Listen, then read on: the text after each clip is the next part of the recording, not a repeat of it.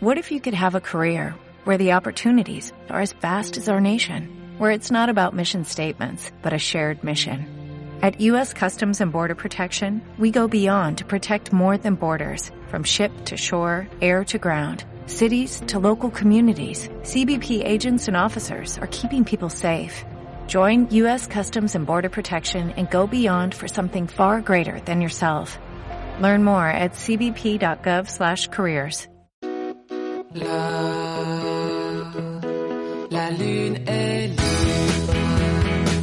Así comienza Subamos el Volumen, Educando en Finanzas. El podcast que te ayudará a aprender nociones básicas sobre el ahorro, la administración y la inversión de tu dinero, escuchando diferentes charlas con referentes y especialistas.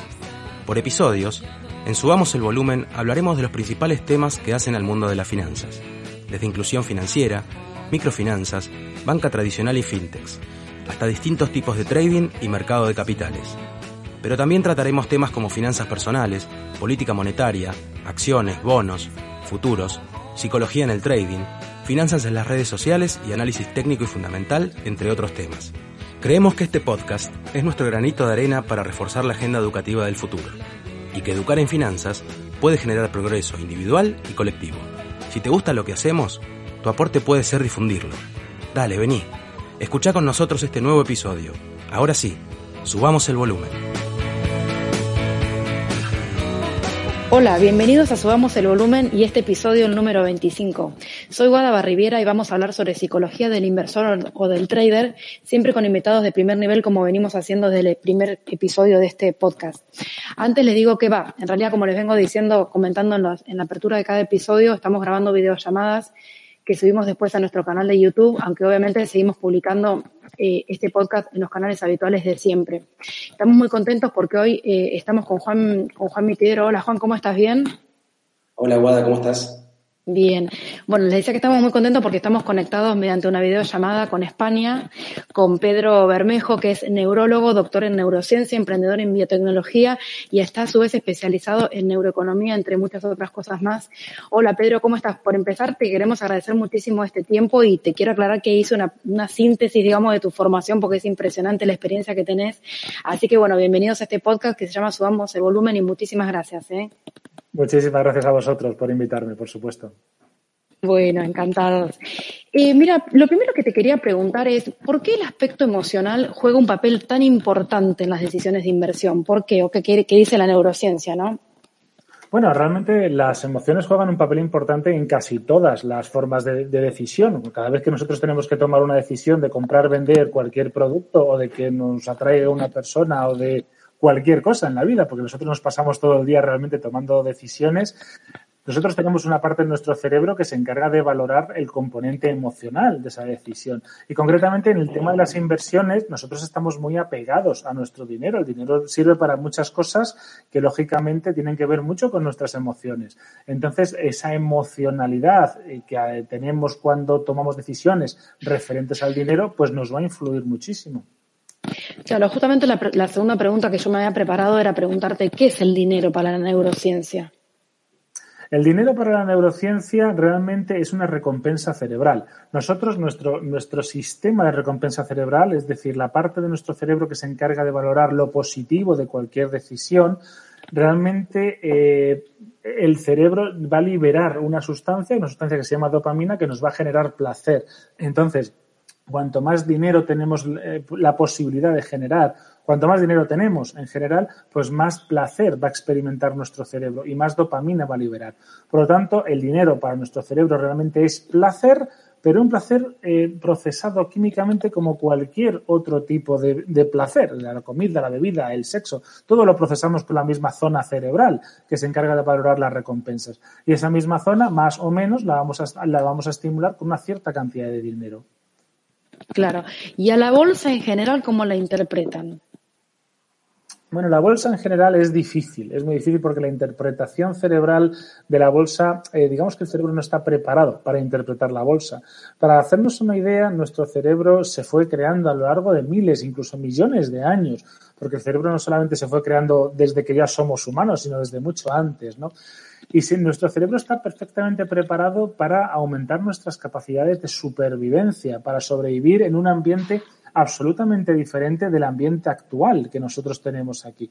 Por lo tanto, nuestro cerebro no interpreta, directamente no interpreta la bolsa. La bolsa son una serie de números, de cifras, de compros, de vendos que nuestro cerebro no puede identificar. Y utilizamos una serie de estructuras que en su origen servían para otras cosas, concretamente una zona del cerebro que se llama la corteza prefrontal, que sirve para analizar las estadísticas, riesgos, la probabilidad de, obtener algo. Esa misma zona del cerebro la utilizamos para eh, evaluar la bolsa, los precios y posibilidades de subir, de ganar, de perder dinero. Pero claro, no estamos preparados para eso. De ahí que gran parte de los errores que nosotros tenemos cuando analizamos la bolsa, claro. Claro, tal cual. Y lo que te iba a preguntar también es, porque bueno, existen muchísimos sesgos a la hora de tomar decisiones de inversión. Te escuché hablar que existen más de 400, pero bueno, vamos a intentar desglosar este, los más importantes y uno de los principales yo creo que es el efecto manada, ¿no? ¿Lo podrías explicar un poco cómo funciona? Sí, el efecto manada, digamos que es, si no el más importante, podemos decir de los más importantes. El efecto manada es la tendencia que nosotros tenemos a seguir a los demás, a imitar el comportamiento de los demás. Digamos que cuando nosotros hacemos algo contrario a lo que hace el grupo, imaginemos un grupo de 10, de 20 personas que estamos todos sentados en una sala y si somos 20, pues 19 de ellos se levantan y se van corriendo. Pues esa otra persona que se queda, como está haciendo algo contrario a lo que está haciendo el resto del grupo, se le va a activar una estructura en el cerebro, una estructura que se llama amígdala cerebral, que es la que se encarga de procesar el dolor, concretamente aquí el dolor psicológico, por decirlo así. Y nos va a dar una sensación de malestar. Y lo que nos va a llevar es a hacer lo mismo que hacen los demás a imitar la conducta de los demás, imitar el comportamiento de los demás. Precisamente por eso tendemos a hacer lo que hacen los demás. Y en los movimientos bursátiles, eh, cuando la bolsa sube, cuando la bolsa baja, digamos que, por ejemplo, cuando la bolsa sube y ya estamos en un punto alto, todo el mundo está comprando, nosotros racionalmente sabemos que es el momento de vender pero nos cuesta muchísimo ir en contra de los demás precisamente porque esta estructura cerebral lo que nos va a llevar es a hacer lo que hacen los demás, es decir, nos va a llevar a comprar en los momentos más altos del ciclo y nos va a llevar a vender porque todo el mundo está vendiendo en los momentos más bajos del ciclo. Por eso nos va a generar una gran cantidad de errores en el momento de, compra o de venta. Claro, te iba a decir que se me ocurre que cuando más se exacerba es en momentos de pánico bursátil, ¿no? El, pánico diríamos que iría por otro lado, lo que pasa es que muchas ah. veces va de forma conjunta. Digamos que el efecto manada nos va a llevar a vender en los momentos en el que todo el mundo está vendiendo, que habitualmente son momentos de pánico, por eso estos dos ciclos van, estos dos efectos, estos dos sesgos van juntos, pero también nos va a llevar a comprar en los momentos de mayor euforia porque todo el mundo está comprando. Ahí es, algo muy diferente del pánico y realmente estamos en momentos de euforia, que por decirlo así sería todo lo contrario. El pánico, que sería otro efecto diferente, sería otro sesgo diferente en la forma de tomar las decisiones, el pánico lo que nos llevaría a nosotros es a irnos corriendo, y a escaparnos corriendo de una situación. Y también procede, también tiene un origen antropológico claro, pues cuando nosotros percibíamos un determinado peligro potencial, pues nos íbamos corriendo de allí. Si veíamos un, un animal al que le había atacado un depredador, pues lógicamente entrábamos en pánico y nos íbamos corriendo de allí. En la bolsa ocurre absolutamente lo mismo. Digamos que si nosotros vemos posibilidad de pérdida, si está habiendo varios inversores que están perdiendo muchísimo dinero, lo que vamos a hacer es vamos a tener una tendencia pues a irnos lo más pronto posible de allí. Por eso es en los momentos de pánico bursátil en los que ya se ha perdido un 20, un 30, un 50% de la capitalización, en lugar de optar, en lugar de tomar una decisión racional, que posiblemente sea un momento idóneo para comprar, ese sesgo de pánico asociado al sesgo de ese efecto manada que me va a llevar a copiar lo que están haciendo los demás, pues todo eso junto lo que me va a llevar es a irme corriendo del terreno bursátil, a vender todo, a irme y asumir pérdidas, que racionalmente sabemos que lo que tendríamos que hacer es justo lo contrario. Claro. Y hay un efecto que se llama halo, ¿no? Sí, el efecto halo, digamos que es la positividad o negatividad que transmite una persona hacia un producto que anuncia esa persona. Digamos esto, quizá lo vayamos a entender mejor si ponemos un ejemplo de marketing y luego desde allí vayamos al, terreno de los mercados financieros. Imaginemos eh, que yo o cualquiera, una persona normal, pues sale anunciando, me da igual, un teléfono móvil, un bote de Coca-Cola, una bebida, un refresco, lo que queramos pues la gente simplemente va a percibir ese refresco y si a mí no me conocen, si no saben si tengo características positivas, negativas, pues me van a ver desde un punto de vista neutro y únicamente van a analizar ese refresco y lo comprarán o no lo comprarán, pues dependiendo si en ese momento quieren consumir un refresco o no. Si una persona con unas ciertas características positivas, pues pongamos a alguien que conocemos todos, a David Beckham, por ejemplo, pues una persona exitosa, una persona guapa, elegante, millonaria, todo lo que queramos, ¿no? Si David Beckham anuncia un teléfono móvil, anuncia un refresco, anuncia lo que sea, toda esa positividad que nosotros vamos a ver de esa persona en concreto se la va a transmitir hacia ese producto en concreto. Entonces yo emocionalmente, de una forma subconsciente, lo que voy a, valorar es ese producto que me está anunciando, ese maquinilla de afeitar, ese móvil, ese refresco de cola, lo voy a ver como más positivo de lo que es en realidad, porque me va a estimular determinadas zonas cerebrales, concretamente una zona que se llama núcleo accumbens, y va a hacer que yo valore más positivo lo que de entrada no debería ser más positivo. Esto en el terreno bursátil ocurre exactamente lo mismo. Si una persona que es conocida, que nosotros sabemos que toma buenas decisiones, pues eh, de ejemplos tenemos muchos, Bill Gates, Zuckerberg, eh, Carlos Slim, Amancio Ortega, me da igual, Warren Buffett, cualquiera. Pues si Warren Buffett tiende a comprar determinadas acciones y yo sé que esa persona es positiva en el terreno de la inversión, tu cerebro lo que va a hacer es que va a procesar como más positivo de lo que sería en realidad esas acciones en concreto. Y lo que no se va a preguntar es, pues si esa persona me se había comprado aprovechando alguna circunstancia que yo como inversor particular pues no voy a ser capaz de, de aprovechar. Simplemente es otro sesgo cerebral que me lleva a comprar o vender acciones porque otra persona conocida en ese terreno tiende a comprar o vender esas acciones.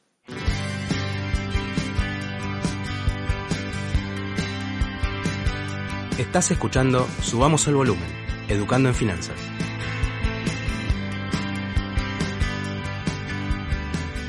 Hay otro sesgo que se llama eh, efecto anclaje, ¿no? O sea, estoy intentando ver cuáles son los principales, porque vos mismo dijiste que hay más de 400, pero bueno, uno muy importante es el efecto anclaje, ¿no? ¿Lo explicarías? Sí, el efecto anclaje es cuando nosotros eh, tenemos en mente, nos quedamos en mente un número en el cual nosotros hemos comprado o vendido determinadas acciones. Entonces, luego todos los precios que nosotros tengamos en cuenta van a ser referentes a ese precio inicial. Imaginemos que yo compro acciones de determinada compañía a 10 dólares. Pues para mí todo lo que sea superior a esos 10 dólares significa que va a ser caro y todo lo que sea inferior a esos 10 dólares significa que va a ser barato. Y no me voy a preguntar tanto por qué ha subido o por qué ha bajado. Imaginemos que yo ahora compro acciones de una compañía, a, pongamos este ejemplo, a 10 dólares y dentro de tres meses, pues por el problema del coronavirus, por lo que sea, pues han bajado a 5 dólares. Tu cerebro de entrada lo va a ver como algo barato, va a ser un, va a ser un precio barato y no va a tener tanto en cuenta por qué ha bajado. ¿Por qué ha bajado? Pero a lo mejor ha bajado pues precisamente porque estamos hablando de una compañía aérea y está a punto de arruinarse por el coronavirus. Pero yo eso de entrada no lo voy a tener en cuenta. De tener en cuenta el precio inicial de referencia. Y con las subidas lo mismo. A lo mejor ahora me vale 15 dólares y voy a pensar que es un buen, buen precio para venderlo porque está mucho más caro de lo que yo lo compré inicialmente. Y a lo mejor ahora vale mucho más que esos 15 dólares, pues por que haya la compañía anunciado cualquier tipo de resultados o por cualquier otro motivo. Quería simplemente para, para dejar un poquito, para cerrar este especie mini episodio sobre los, eh, sobre los sesgos. ¿Te interesa alguno, eh, o sea, te parece que hay uno que sea muy importante como para que también para que lo desglosemos o con estos tres estarían los principales, digamos? Bueno, yo creo que estos tres posiblemente fuesen los principales. Hay otro que es también bastante importante que se llama el efecto Google, no Google, no tiene nada que ver con la empresa de, sí.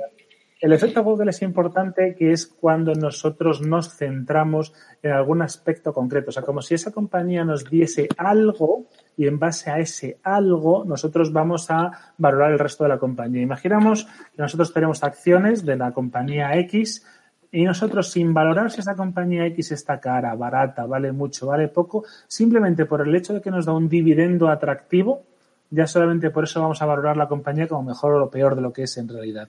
Digamos que si una compañía me está dando un dividendo de un 6-7%, ya voy a pensar que esa compañía es buena, aunque luego la mm. compañía esté quebrada, dependientemente. O sea, es algo que me da esa compañía, ese producto en concreto, sobre el cual yo voy a valorar la compañía inicial.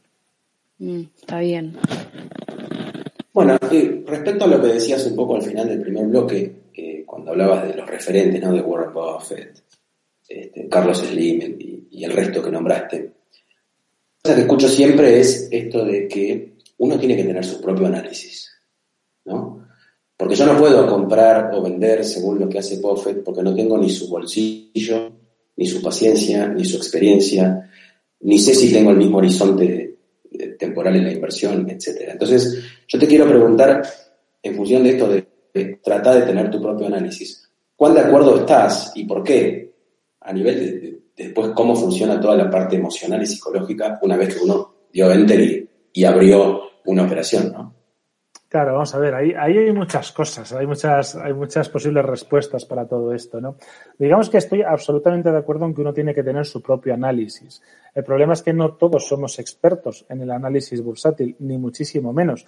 Digamos que hoy día el mercado bursátil es absolutamente accesible a todo el mundo, muchísima gente tiene una parte o una gran parte de sus ahorros en el mercado bursátil y por supuesto es imposible, podríamos decir, que para una persona en concreto, que para una persona en concreto, pues podamos llegar a analizar pues todo tipo de información. O sea, si yo invierto en una compañía concreta, pues me va a ser muy difícil para mí analizar toda la información de esa compañía, porque no me dedico a ello, porque soy, me dedico a otras cosas en mi vida y no soy inversor profesional. Pero sí que es cierto que yo quiero tener un cierto, una cierta, un cierto capital, una parte de mis ahorros lo quiero tener invertido pues en el mercado bursátil. Entonces uno tiene que buscar otras estrategias, que todas las estrategias de entrada pueden ser factibles. A lo mejor mi estrategia es simplemente la diversificación temporal, espacial a un horizonte larguísimo y lógicamente si estoy invertido en 20, en 50, en 300 compañías, pues va a ser absolutamente imposible que yo me las conozca todas y que les pueda hacer un seguimiento a largo plazo. Entonces, eh, creo que todo esto es simplemente importante para decir que tenemos que tener nuestras propias fórmulas aunque no tengamos que estar completamente estudiando esas compañías, pero sí que uno tiene que tener su estrategia, porque desde luego no nos podemos comparar ni con Warren Buffett ni con nadie, porque tenemos unas estrategias, unas capacidades económicas, una historia absolutamente diferente y un horizonte diferente y un objetivo diferente. Y creo que cuanto antes tengamos esas estrategias definidas, desde luego va a ser mucho mejor. El problema que tenemos es que muchas veces definimos las estrategias dependiendo de los errores que nosotros vamos teniendo. Yo a lo mejor quiero ser un inversor a corto plazo, eh, compro determinada compañía, justo esa compañía baja y pierdo dinero, pues ahora de repente me convierto en un inversor a largo plazo porque algún día subirá esa compañía. Eso ocurre, y eso ocurre mucho, y eso es uno de los grandes errores que tenemos. Si tenemos claras cuáles son nuestras estrategias al principio, vamos a ser mucho más racionales cuando tomemos las decisiones. Y creo que esto es fundamental. Y luego, respecto a la otra pregunta de cuáles son esas, esas emociones cuando nosotros le damos al botón de compra, pues indudablemente ahí se mezclan muchas emociones. Ahí tenemos toda la parte racional, tenemos toda la parte emocional y por muy preparados que estemos para lo que son, para realizar el proceso de compra, si realmente estamos haciéndolo bien y estamos yendo en contra de la gente en general y no nos estamos simplemente dejando guiar por nuestras emociones, pues indudablemente cuando nosotros compramos en un momento en el que la bolsa ha perdido un 20, 30, 50%, como ocurre, pues va a ser una situación muy compleja, porque misma zona que comentamos antes, la zona de la amígdala cerebral, se nos va a activar porque estamos haciendo algo diferente a lo que hacen los demás, algo que emocionalmente no cuadraría con lo que son las emociones del organismo, iríamos en contra de toda la gente en general y por supuesto se nos va a activar esa estructura y nos va a dar una sensación de malestar bastante eh, importante. Yo te diría, a ver, el núcleo duro de nuestros oyentes eh, generalmente hacen más eh, day trading o scalping o swings cortos, ¿no?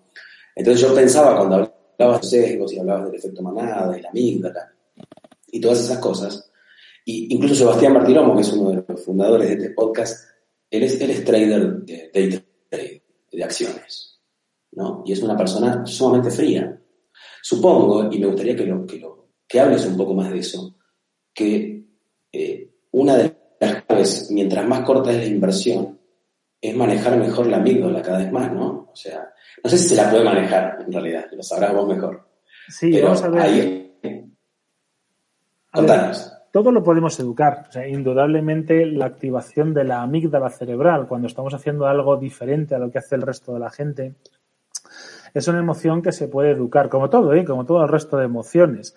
Y lógicamente, si uno es profesional, se dedica desde un punto de vista profesional, sobre todo si hacemos day trading y hacemos varias, varias compras, varias ventas a lo largo del día, pues lógicamente esa emoción va a disminuir y va a disminuir de una forma clara. no es lo mismo una persona que está esperando con una gran parte de sus ahorros para que la bolsa baje un 20, 30, 40% y diga, este es el momento, ahora toco el botón, que lógicamente te juegas una gran cantidad de dinero, que si una persona simplemente lo hace desde el punto de vista profesional, es experto en bolsa, en futuros, en ETFs, en el derivado que nosotros queramos, y realiza varios fenómenos de compra-venta a lo largo del día. Eso va a ser algo rutinario, y cuando algo cae en la rutina, las emociones desaparecen.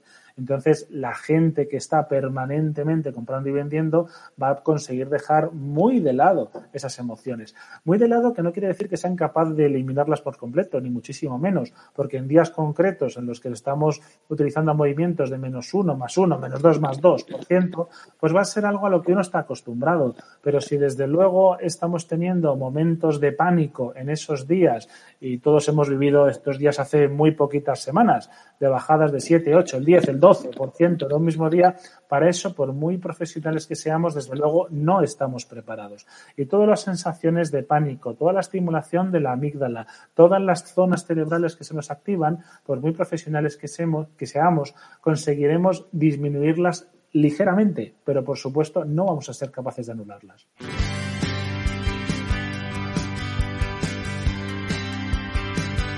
Estás escuchando Subamos el Volumen, Educando en Finanzas. Y retomando lo que veníamos conversando, eh, Pedro, yo tenía una pregunta preparada que tiene que ver con eh, cuál es el aporte más valioso que puede hacer la neurociencia a todos, a todos estos temas de psicología del trading. En un sentido práctico te lo pregunto, porque estábamos hablando de que, bueno, que uno no puede, o sea, según te entendí, uno no puede dominar totalmente las emociones, pero ¿cuál es el aporte de la neurociencia entonces? Vale, yo creo que el deporte más importante de la neurociencia es identificar todos estos sesgos. Lógicamente nosotros podemos, eh, podemos educarnos de estos sesgos, podemos intentar minimizarlos.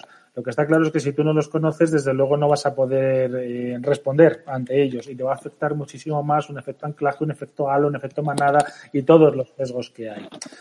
El hecho de que tú conozcas estos sesgos no quiere decir que seas absolutamente inmune a ellos pero desde luego sí que vas a tener muchísimas más herramientas para evitar el efecto nocivo tan grande de todos estos sesgos. Te va a permitir ir en contra de la gente, te va a permitir conocerte mejor y te va a permitir controlar en gran medida todas estas emociones, estos efectos eh, para los que nuestro cerebro no está preparado, son debidos a que nuestro cerebro no está preparado.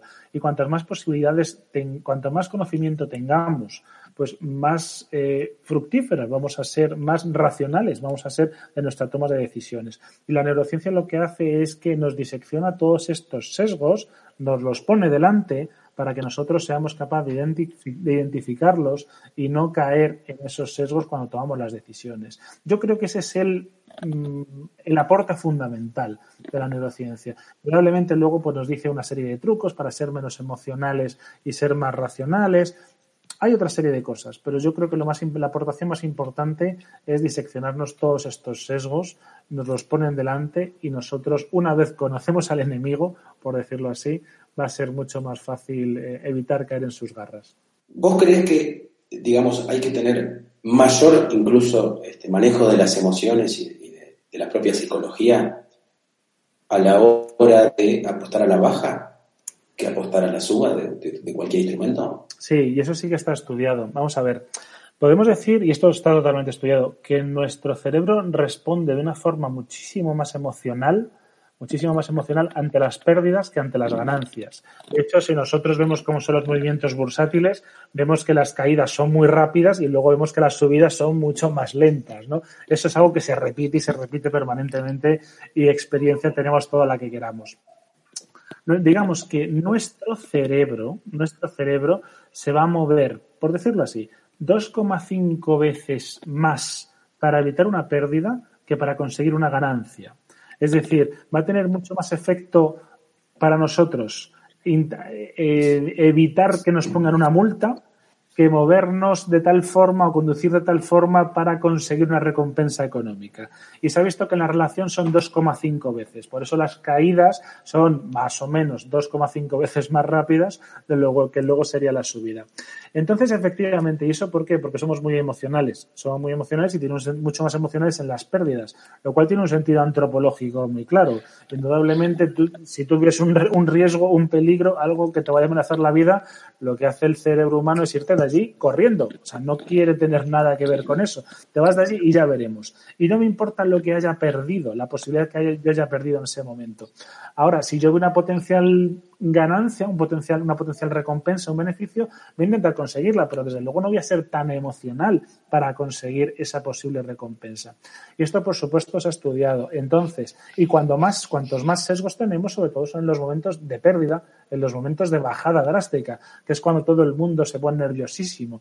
Cuando estamos en los momentos más altos del ciclo bursátil, la gente puede tener euforia, pero desde luego la gente no está comprando a una velocidad tan rápida como estamos vendiendo justo en la semana pasada tenemos un 25% de caída de cualquier bolsa a nivel mundial. Me da igual. Y en esos momentos sí que deberíamos ser más racionales, que de hecho es cuando más nos cuesta ser racionales. En los momentos altos, yo sí puedo decir, voy a esperarme para invertir porque justo ahora mismo la bolsa está muy alta. Y eso lo hacemos y somos más o menos racionales. Pero poder decir, ahora es el momento de comprar, porque justo en las dos últimas semanas ha quedado la bolsa un 30%, debemos estar muy preparados para ello. Y si estamos preparados, desde luego se nos va a hacer un nudo en el estómago cuando demos al botón. Y sumado a eso, sumado a eso, Pedro, ¿por qué nos cuesta tanto dejar correr las ganancias cuando el trade se nos da para, para nuestro lado? Claro, eh, eso es porque nosotros lo que queremos es experimentar la recompensa absoluta, o sea, eso rápidamente. Eso es como si a uno eh, termina de comer y le ponen un postre que está exquisito y dice, bueno, voy a esperarme un par de horas a ver si me entra hambre y de esa forma le voy a disfrutar más. No, no, uno se lo come rápido. ¿Por qué? Y me da igual, y digo porque es la misma estructura cerebral, ¿eh? que está procesando el postre o que está procesando unas acciones con beneficios. Me da exactamente igual. Es la zona de recompensa cerebral. Y eso es porque en el momento en el que tú materializas esa compra, ese beneficio, esa, esa venta, perdón, ese beneficio, y tú obtienes una determinada recompensa, lo mismo que nos ocurre con el postre, se nos va a liberar una sustancia en nuestro cerebro que nos llama dopamina, que es una sustancia placentera. Y lógicamente tu cerebro lo que quiere es experimentarla lo antes posible. Pero es porque lo, utilizamos con una zona en el cerebro, una zona en el cerebro que está, está preparada para eso. O sea, imaginemos que nosotros llevamos eh, cuatro o cinco horas sin beber, hace un calor sofocante y a ti te ponen delante un vaso de agua y te dicen, tú tienes mucha sed ahora, te puedes beber este vaso de agua. Nadie piense de, bueno, mm, voy a esperarme otras tres horas, en vez de un vaso me voy a beber dos y va a ser una recompensa mucho más gratificante. No, tu cerebro no está preparado para eso, está preparado para una liberación inmediata de dopamina. Por eso es otro de los sesgos para el que nos tenemos que preparar, intentar no materializar esas recompensas lo antes posible, que también nos podemos educar para ello. Claro. Te quería preguntar si existe una explicación científica de, un hecho que yo veo, va, yo eh, como que trabajo de periodista y como que hablo así con, con traders, con gente de la bolsa, y todo el mundo como que repite lo mismo, que en la etapa de la juventud se es más arriesgado y después se, es más conservador a medida que uno va ganando este, experiencia o edad. ¿Eso científicamente se explica de alguna manera o es simplemente una cuestión de experiencia de, a nivel personal? No, son las dos cosas. que tenemos más experiencia, eso está claro. Lógicamente, uno con 60 años va a tener mucha más experiencia que con 20. O sea, eso, eso está clarísimo. Pero hay otra cosa que también es verdad. Nosotros, cuando somos más jóvenes, a partir de la adolescencia, desde la adolescencia pues hasta los veintitantos, treinta años, es cuando tenemos una mayor cantidad de una hormona que nos hace más agresivos, la testosterona. Cuanta más cantidad de testosterona, más agresivos vamos a ser, más riesgos vamos a asumir. Que nosotros vamos por la carretera y vemos que nos adelanta una persona a 190 kilómetros por hora, pues, pues en un deportivo, pues lo más normal es que sea una persona joven y sobre todo varón. Eso sería lo normal. Sí.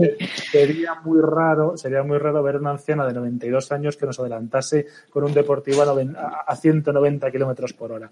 Y eso es simplemente por la cantidad de testosterona. En hombres y en mujeres, cuanto más jóvenes, más jóvenes por supuesto a partir de los 15 y 16 años, una vez se ha completado la, la adolescencia, a partir de esa edad somos mucho más arriesgados. No vemos los peligros. De hecho, con el coronavirus lo estamos viendo perfectamente. ¿Quién es el que no ve los peligros ahora? ¿no?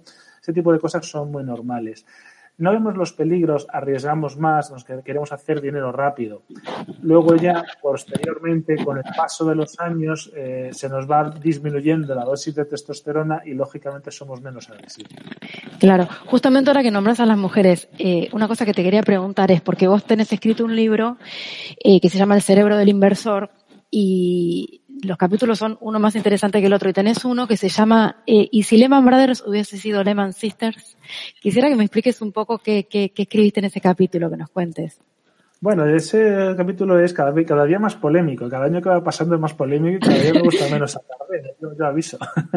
Yo aviso. No, fundamentalmente, fundamentalmente los cambios se deben al tema de la testosterona. O sea, hombres y mujeres actuamos de forma ligeramente distinta y eso es porque tenemos eh, niveles distintos de testosterona, niveles distintos de receptores de testosterona y otras hormonas a nivel, a nivel cerebral nuestro cerebro, digamos que las hormonas sexuales lo, lo están estimulando permanentemente, lo, lo están quemando permanentemente y hacemos muchas veces, tomamos decisiones muy, o poco arriesgadas únicamente pues por estas hormonas sexuales, ¿no?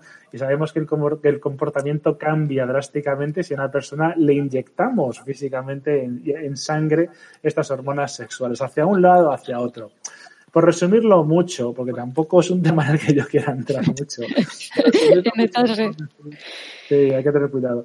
Que cuanta más testosterona tengamos en general, hombres y mujeres, ¿eh? los dos, Mm. cuanta más testosterona tengamos, más agresivos vamos a ser tomando, tomando decisiones, más nos las vamos a jugar, eh, más nos van a gustar, por ejemplo, derivados financieros con apalancamiento. Y luego, pues digamos que cuanta menos testosteronas tengamos, pues desde luego vamos a actuar justo de la forma contraria. Más, más racionales vamos a ser, más vamos a buscar la opinión de los demás y, y habitualmente cuanto menos agresivos eh, de media vamos a tener mejores resultados a largo plazo y peores resultados a corto plazo.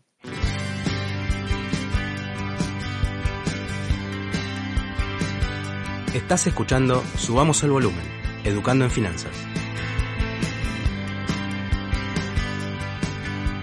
Eh, una cosa que te quería preguntar, quizás nos vamos, un poquito de tema, pero no quería dejarlo de hablar. Vos hace 10 años creaste la Asociación Española de Neuroeconomía. Pero, ¿qué es exactamente la neuroeconomía? Porque no es un tema del que se hable muchísimo. Me interesa saber un poquito en qué se centra. Sí, vamos a ver, la, la, neuroeconomía es simplemente la parte de la neurociencia, es decir, que queremos aplicar todos los conocimientos científicos que a día de hoy nos brinda la neurociencia a la toma de decisiones. Simplemente es eso, es la aplicación de la neurociencia a la toma de decisiones, ni siquiera económicas, o sea, nos ah. valdría para todo tipo de decisiones en general. Y aquí sí que me gustaría resaltar eh, la gran cantidad de términos que hay, que utilizamos muchísimos, pero en realidad ninguno está reconocido oficialmente. Neuromarketing, neuromanagement, neuropolítica, neurotodo. O sea, a día de hoy tú tienes cualquier, eh, cualquier cosa, tú le pones la palabra neuro delante y suena muy bonita. Pero ninguna de, ninguna de, esas, de esos términos están, están aceptados por las sociedades científicas. Únicamente neurología, neurociencia y en algunos sitios ni siquiera neuroeconomía está aceptada. Por eso realmente decimos que la neuroeconomía, podemos decir que es la, aplicación de la neurociencia a la economía, a las finanzas en general, neuromarketing es la aplicación de la neurociencia a la toma de decisiones eh, relacionadas con el marketing, que en general todo obedece al mayor conocimiento que tenemos hoy día de la neurociencia y la aplicación de la neurociencia a las ciencias sociales. Claro. Y te quería preguntar también, esta pregunta te la hago un poco por, por curiosidad, porque no sé si, bueno, sí, debes tener una opinión formada, ¿no? Pero me interesa saber, eh, siendo un estudioso de este tipo de fenómenos o de comportamientos humanos, ¿qué opinión te merecen los bots? ¿Viste el, el, algo, el algo trading? El trading algorítmico que está muy en boga, porque en ese caso se supone que no actúa el hombre y por, por tanto se, se, se elimina toda la parte emocional. ¿Vos lo ves como un paso no, vamos a ver, yo creo que lo único que están haciendo todos los bots y todos los sistemas informáticos de inversión es agudizar las respuestas del ser humano. Digamos que si existe un momento de pánico eh, y si, si, la, si la bolsa estuviese absolutamente plana, los bots no harían nada. O sea, el sistema informático diría mantente y ya está. Ahora, si empezamos a tener un momento de pánico y los inversores empiezan a vender, rompemos determinados soportes y ahí todos los bots empiezan a activarse de tal forma que la caída es más brusca. Y lo mismo ocurre con la subida. O sea, creo que simplemente van aprovechando estas estrategias para eh, evitar estas emociones, realmente eso sí que es cierto, vamos a evitar totalmente las emociones porque las estrategias están definidas de antemano, pero creo que simplemente a nivel bursátil lo que van a hacer es que van a agudizar, van a, van a potenciar estos sesgos humanos. Lo bueno que tienen los bots es que la estrategia la vas a poder definir mucho antes, y por supuesto no vas a tener esa emocionalidad asociada. Pues un sistema informático que va a estar tomando las decisiones. Compro aquí y vendo aquí y eso va a estar eh, dado de antemano y por supuesto no va a tener ningún tipo de influencia. Claro. Pedro, yo eh, quiero volver al llano y, a, ver, voy a tratar de ser claro en mi, en mi pregunta. Eh, yo, por ejemplo, day trading o scalping. Y siempre me pasa que me trazo un plan, obviamente voy, eh, documento todo lo que hago, tengo un diario de trading como muchísima gente, y eh, entro en un círculo virtuoso y voy dejando de hacer lo que, lo que me va mal, eh, potenciando lo que me va bien y qué sé yo, pero cada tanto la cabeza te hace una mala jugada. Y puedes perder. Cada tanto la, te decía que cada tanto la cabeza te hace una mala jugada porque eh, uno puede tener estrategias, puede ir mejorando su forma de operar, pero como decíamos con Guada eh, fuera de, de, micrófono, el 90% de esto es psicológico. Entonces la pregunta es, digamos, si vos tenés tips o un par de cosas que nos puedas contar sobre cómo aprender a manejar eso, ¿no? Que, la cabeza no nos engañe. Ya, vamos a ver, hay muchos trucos, hay muchos trucos y todos se basan en que si tú has tomado antes las decisiones, tienes que intentar respetarlas, porque luego esas emociones van a estar ahí. Digamos que nosotros vamos a ser en general más racionales y menos emocionales eh, en tres situaciones distintas o con tres consejos distintos, que son los que yo siempre doy. Luego los podríamos desgranar y dar algunos consejos más, más prácticos. Lo primero es tener información real sobre el tema. Cuanta más información tengamos sobre un tema, más racionales vamos a ser tomando esas decisiones. Indudablemente, si yo me quiero comprar un teléfono móvil y yo soy ingeniero de comunicaciones, pues voy a ser mucho más racional tomando esas decisiones. Si yo, si yo no tengo ni idea de una compañía concreta y simplemente me he metido a invertir porque he visto que los gráficos eh, suben o bajan muy rápido y me gustaría aprovecharlos, pues voy a ser muchísimo más emocional. Entonces, cuando más información tenga, mejor. Que tiene que ser información, y esto es importantísimo. Información útil, porque estamos rodeados de información inútil. O sea, hoy día cualquier persona se mete en Wikipedia, se pone fisión nuclear, se lee la página de Wikipedia y 20 minutos después ya te crees que eres Albert Einstein y un ingeniero nuclear. O sea, mucho cuidado porque tenemos mucha información inútil. Eso es lo primero. Segundo, los tiempos.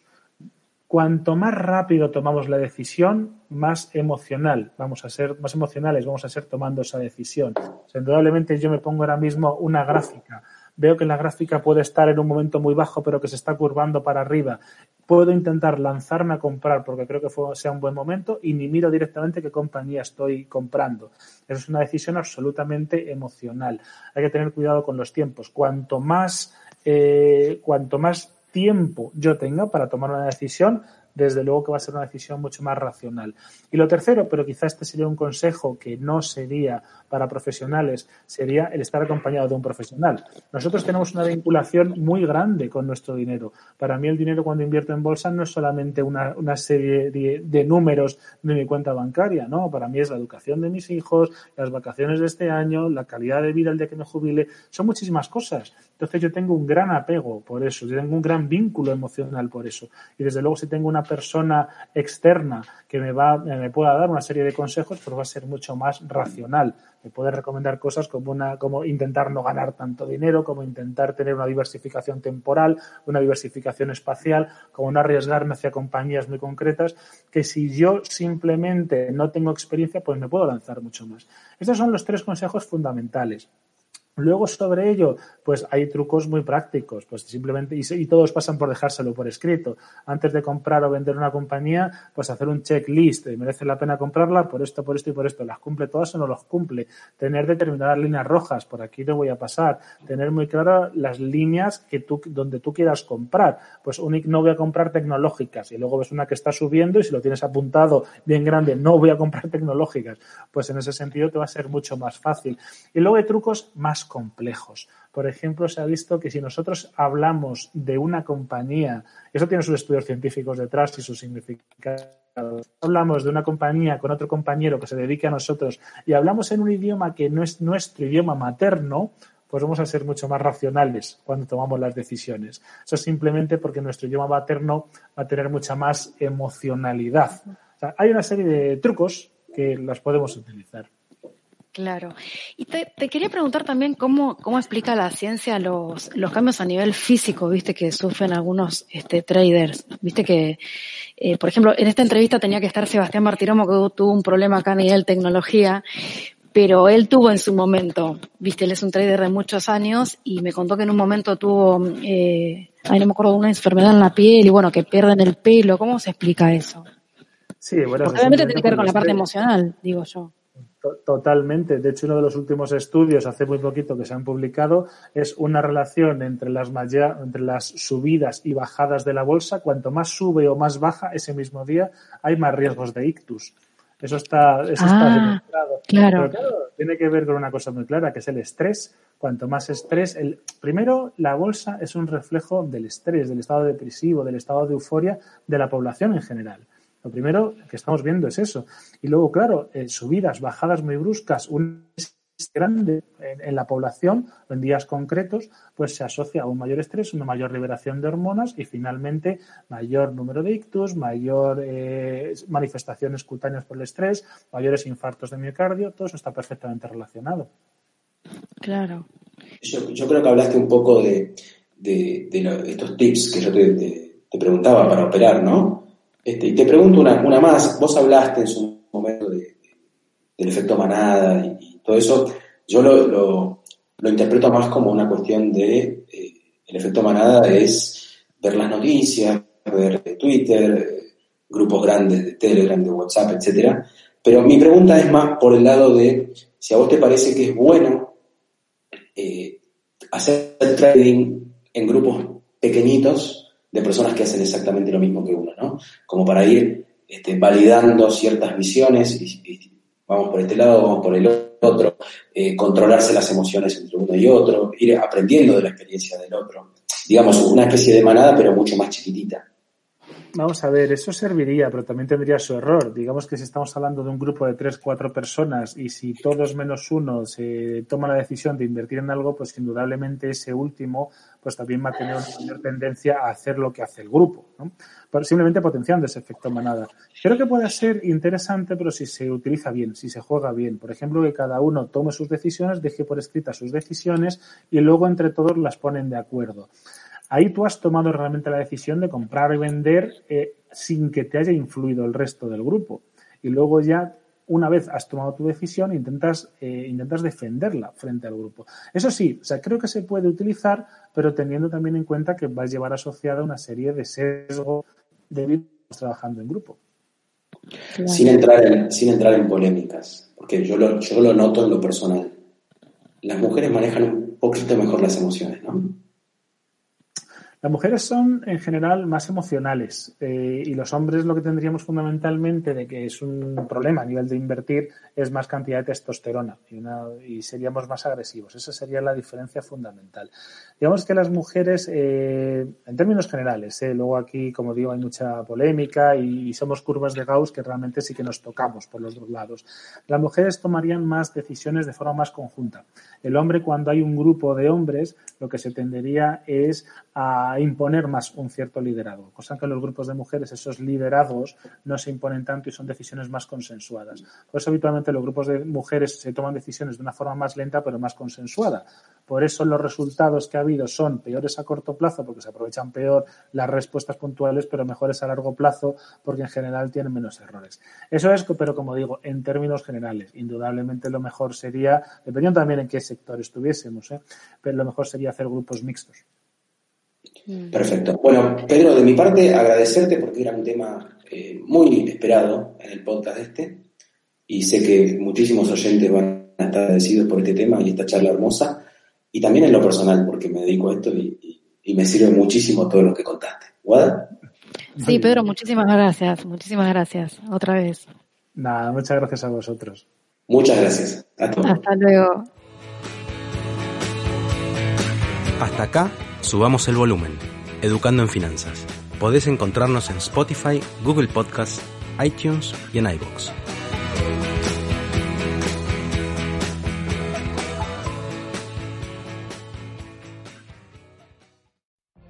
What if you could have a career where the opportunities are as vast as our nation, where it's not about mission statements, but a shared mission? At U.S. Customs and Border Protection, we go beyond to protect more than borders. From ship to shore, air to ground, cities to local communities, CBP agents and officers are keeping people safe. Join U.S. Customs and Border Protection and go beyond for something far greater than yourself. Learn more at cbp.gov/careers.